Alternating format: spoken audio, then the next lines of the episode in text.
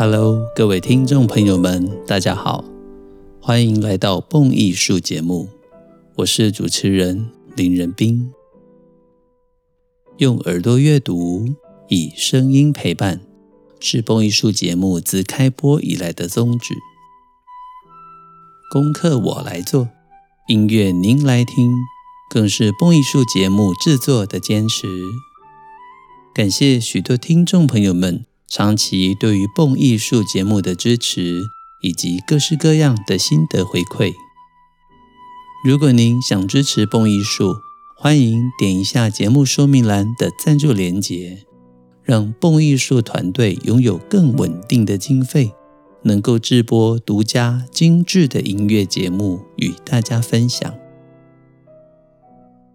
如果您想邀约蹦艺术为您进行专题演讲，或者设计您专属的音乐讲座主题，也非常欢迎来信与我讨论，让我们一起共创精彩的音乐节目，也让更多人爱上古典音乐。想要 follow 了解蹦艺术所有的精彩演讲，无论是线上或者是实体，最好的方法就是加入蹦艺术的 Facebook 社团。只要各位来到蹦艺术 Facebook 的社团，点按加入，您就能成为我们蹦友的一员。每个星期天我会更新下一周蹦艺术所有的精彩活动。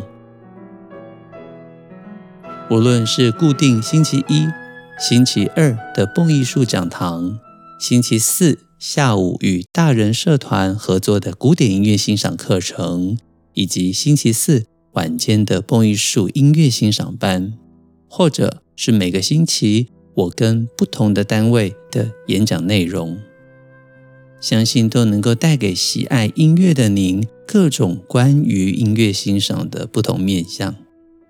非常期待能够在每一个活动中见到各位亲爱的蹦友们。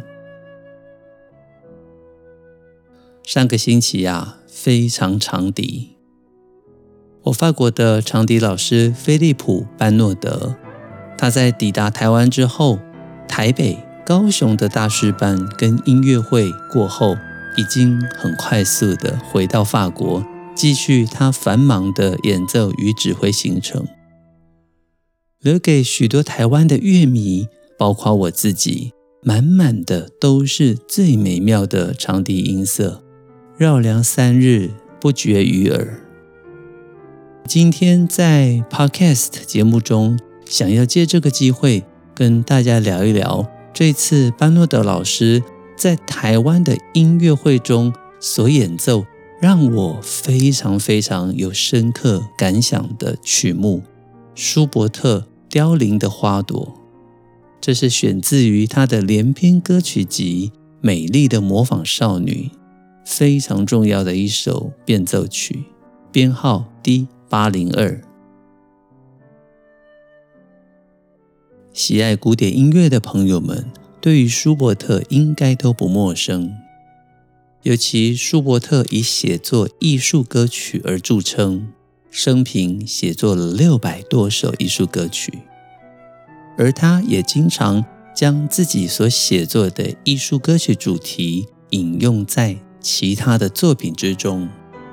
例如最知名的《鳟鱼》写成了五重奏，《死与少女》写成弦乐四重奏，而今天所介绍的《凋零的花朵》便是选自于他的连篇歌曲集。美丽的模仿少女，写成了长笛跟钢琴非常精彩的变奏曲。我们知道，《美丽的模仿少女》是舒伯特根据诗人缪勒的诗而写作。它的内容描述了一位年轻的模仿工人，在旅游的途中来到了模仿少女所居住的磨坊。邂逅了模仿少女，在这边定居工作了下来。其中旅行、流浪、爱情、失落产生的点点滴滴，便构成了连篇歌曲集的主轴。而连篇歌曲集《美丽的模仿少女》，舒伯特大约是在一八二三年的五月份开始创作，完成于同年的十一月份。详细的连篇歌曲介绍，大家可以到蹦艺术的网站上面搜寻《美丽的模仿少女》，便能够看到非常完整，从创作背景到每一首歌曲的翻译，还有 Leader 德文艺术歌曲非常清晰的定义。由于这次巴诺德老师现场非常精彩的演奏。让我萌生了特别想要用他所演奏的版本，跟大家分享这一首乐曲所有的细节，以及精彩的主题跟每一段变奏。就让我们以班诺德的版本，让我一段一段为大家播放，并且讲解它的曲式以及内容，跟大家分享。枯萎的花朵。本身是一个两段体 （binary form），它大致上来说就分为 A 段跟 B 段，其中的 A 段是 E 小调，B 段则转为 E 大调。A 段的歌词主要叙述了我们的主角模仿工人他悲伤绝望的心情。我与大家分享枯萎的花朵的歌词。你们这些他给我的小花们，都要跟我一起躺进我的坟墓里。怎么你们都这么伤心的看着我，好像知道我发生了什么事？你们这些小花，多么枯萎，多么苍白！你们这些小花，为什么如此潮湿？啊，眼泪不会使五月的青春恢复。不能使死去的爱再次绽放。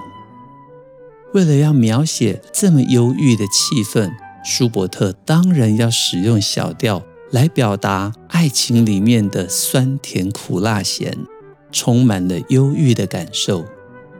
乐曲为二四拍急缓版 （Ziemlich langsam），这速度呢极缓。暗示了主角内心的绝望，以及他心中对于爱情的悲痛。但是呢，到了 B 段的时候，歌词描写了他心中的希望，仿佛就像春天一样即将来临。歌词：然而，春天将临，冬天将过，就是这边转为大调。小花将在草丛中生长，要放在我坟墓中的小花们，所有的花都是他给我的。当他漫步走在那坟丘的时候，他心里会想：这个人爱得很忠诚。那小花们会全部绽放，五月来临，冬天将要过去。现在，让我们来听声乐的演唱版本。为大家挑选的是我非常非常喜爱的德国男高音 Fritz Windelich。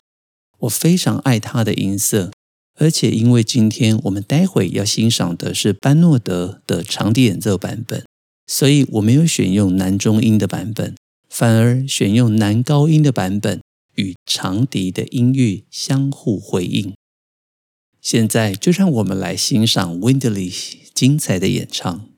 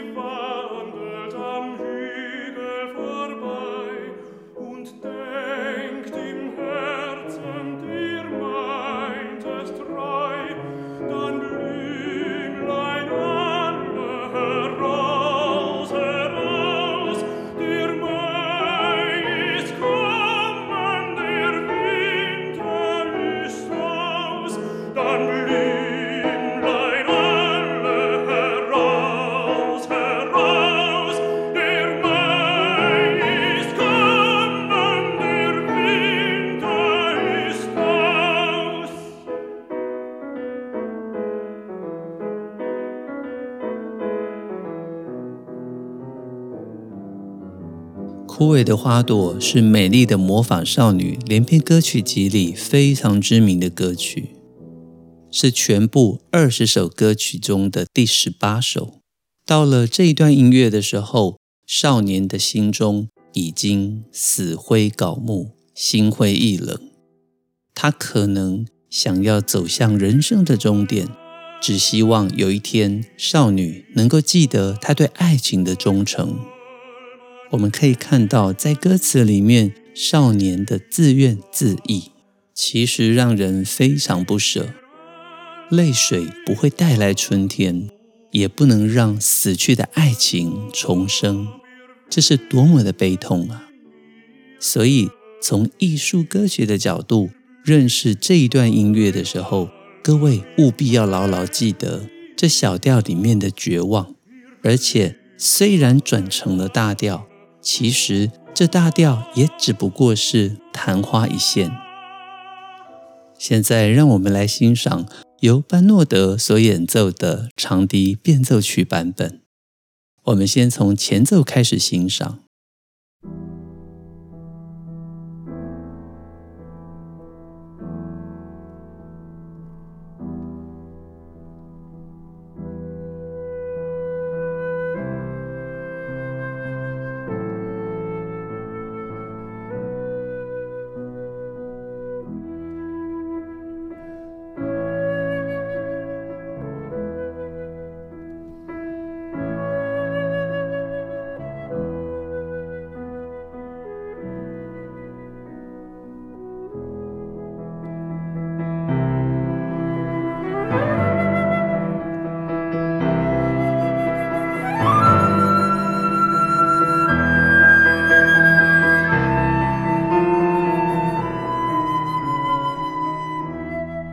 各位可以注意，钢琴嘣嘣嘣嘣嘣嘣，如同沉重的脚步声。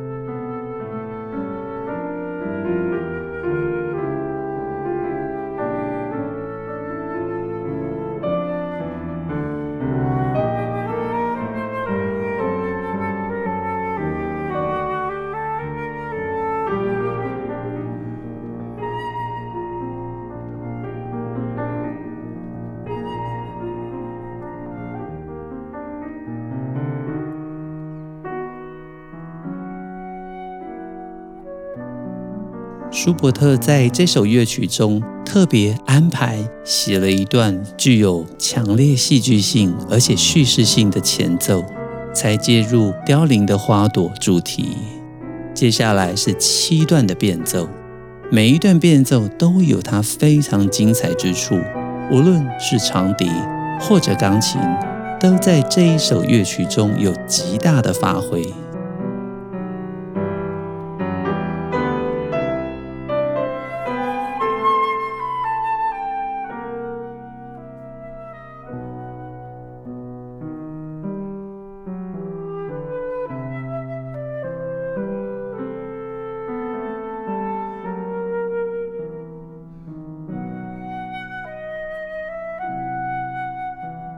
可以在如歌的旋律中听到长笛优美的歌唱，而我要请各位特别欣赏的就是班诺德老师非常精致的长笛美声。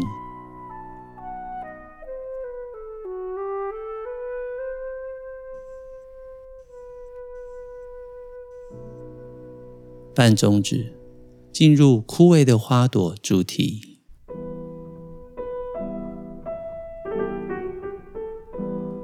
钢琴率先的奏出第一段的旋律，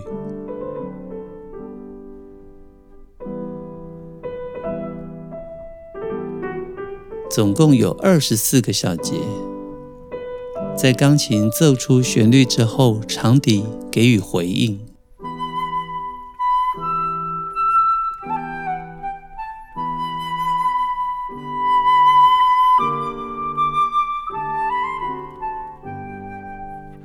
各位也可以观察，同样的旋律，从声乐移植到器乐之后，器乐的演奏者需要给予音乐如同歌者般的歌唱，这是最难的部分。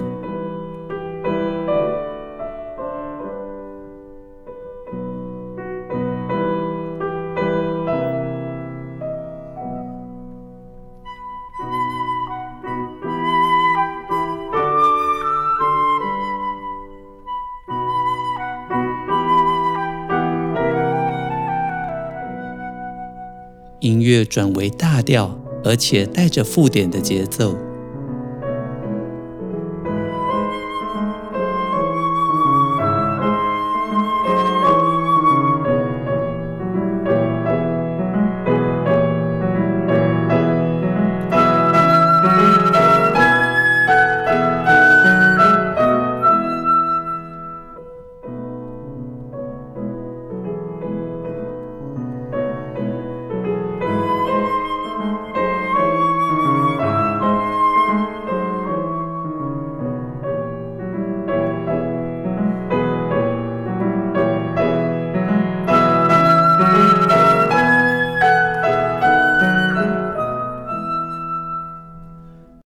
现在进入第一变奏，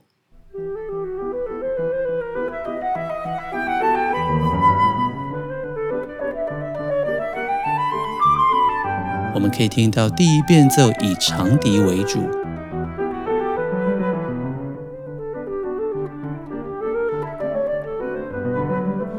小型版二四拍。钢琴则以跳跃的方式为长笛伴奏着。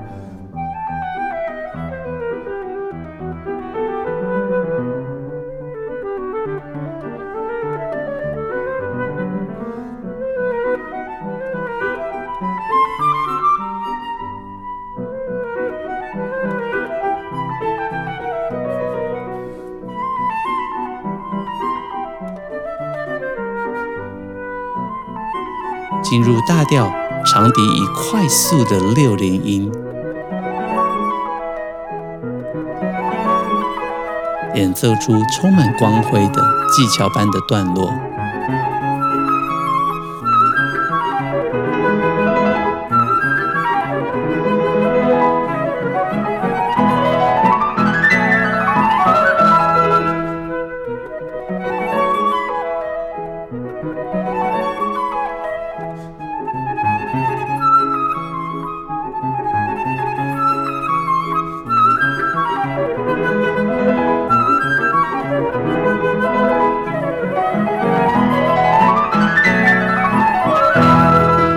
现在进入第二遍奏。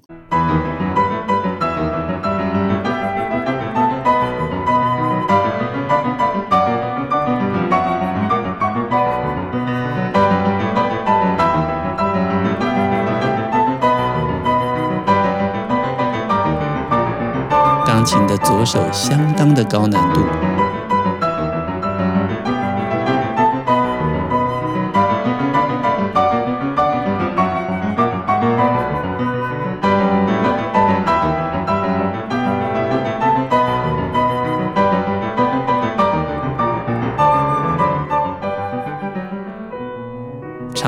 则与钢琴的右手相互辉映。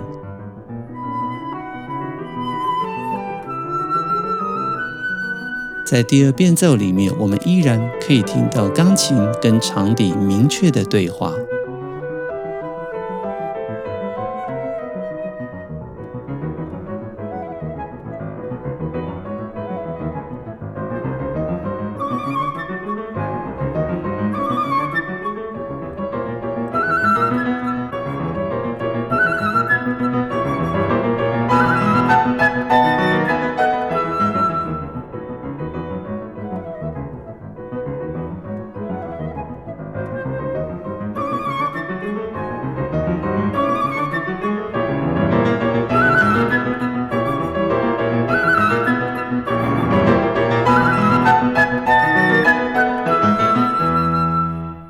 亮丽之中，我们要进入第三变奏了。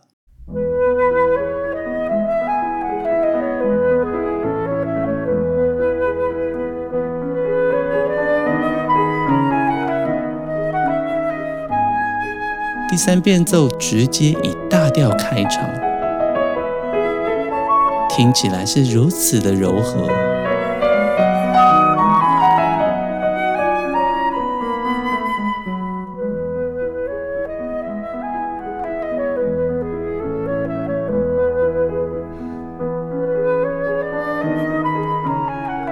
我们同时也可以听到钢琴跟长笛有许多的对话。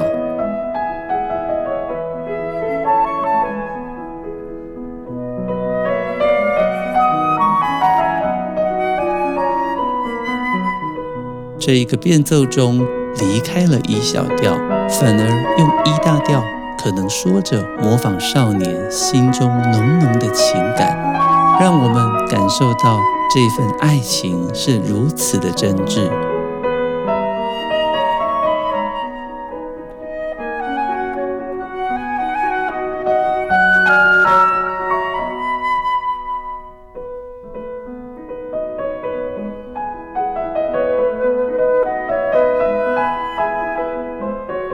这段变奏也可以说是全部七段变奏之中最优美的。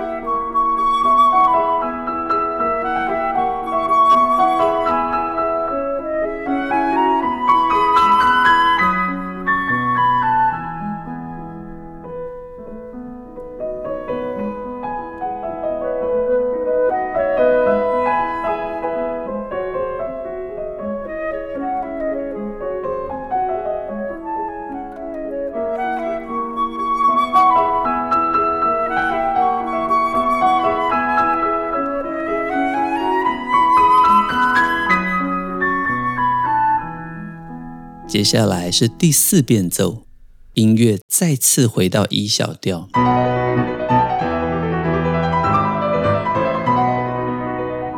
你可以马上感受出来乐曲气氛的不同。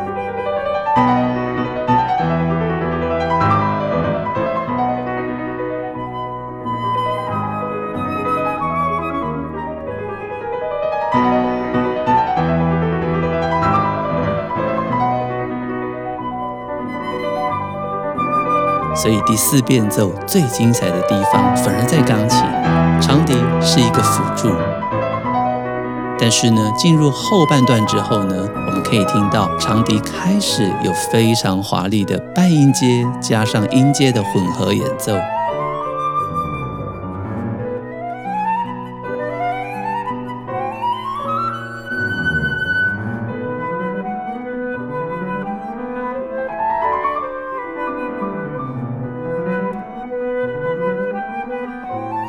这首曲目对于钢琴演奏者来讲，有着非常高难度的考验。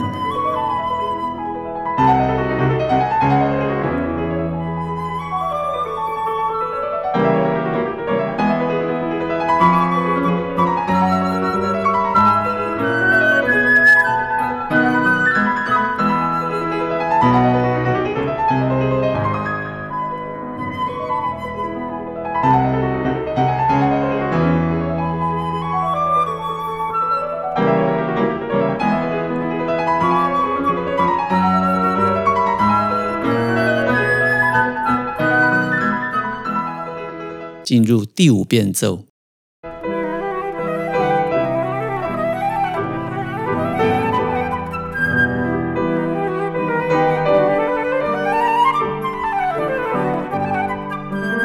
主题在钢琴，长笛则在上方华丽的变奏着，跨音域的六连音快速变奏。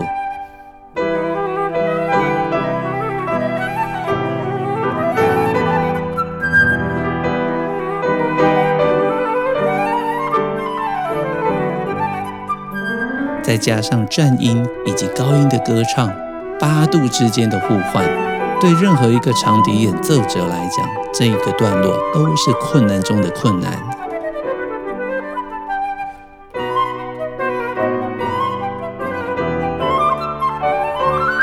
到了后半段，我们依然可以听到旋律在钢琴非常清晰的弹奏着，而长笛在上方华丽的变奏着。我个人非常喜欢这一段变奏，不会演，因为长笛非常的有表现，而且确实非常高难度。任何长笛演奏者能够将第五变奏完美的克服的话，基本上演奏技巧绝对都相当的有水准。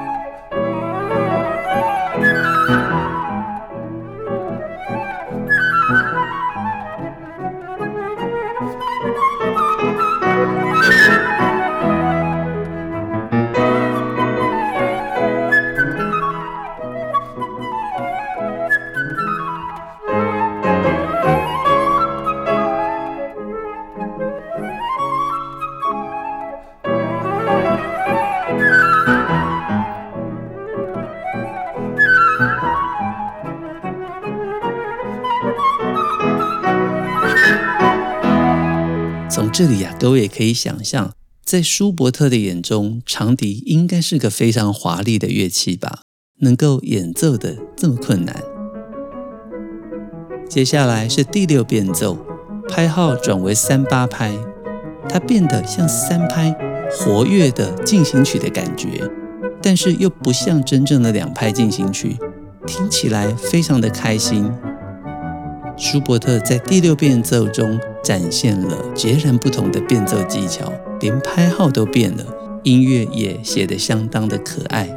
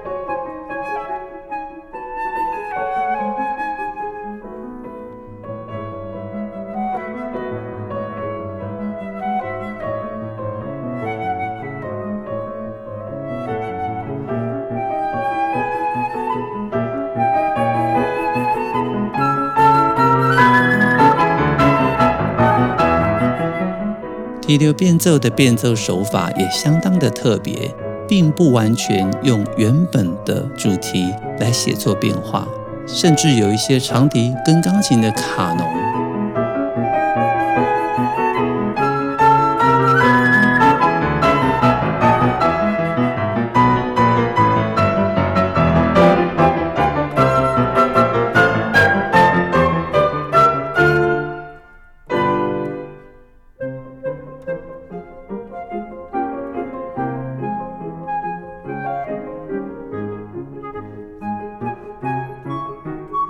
越进入第六变奏的尾声，音乐的戏剧性越强。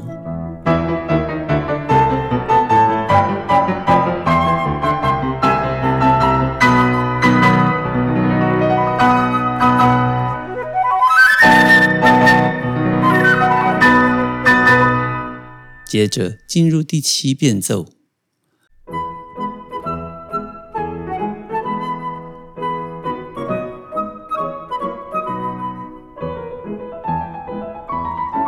钢琴可爱华丽的间奏非常的有趣，跟长笛对话着。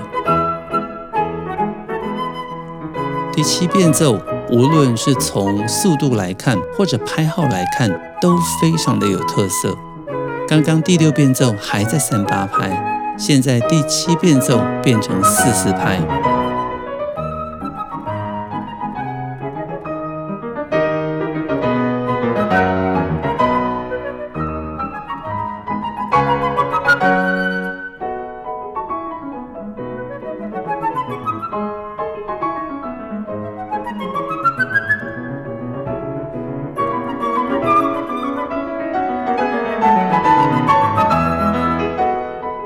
是四四拍的关系，所以各位可以发现它的节奏真的完全变成进行曲了。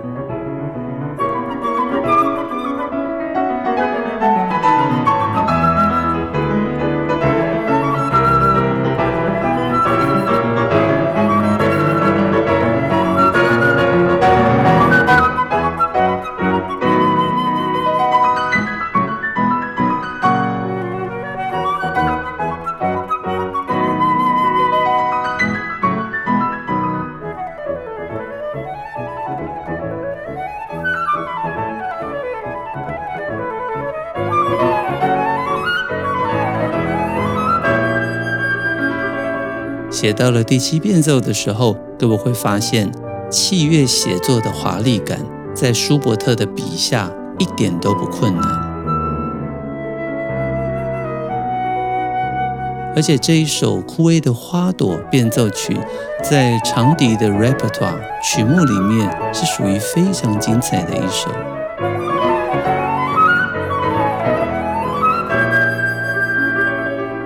是现代长笛家们在音乐会演奏的最爱。随着和弦的变化，长笛一次一次的爬音，精彩极了，跟钢琴的对话。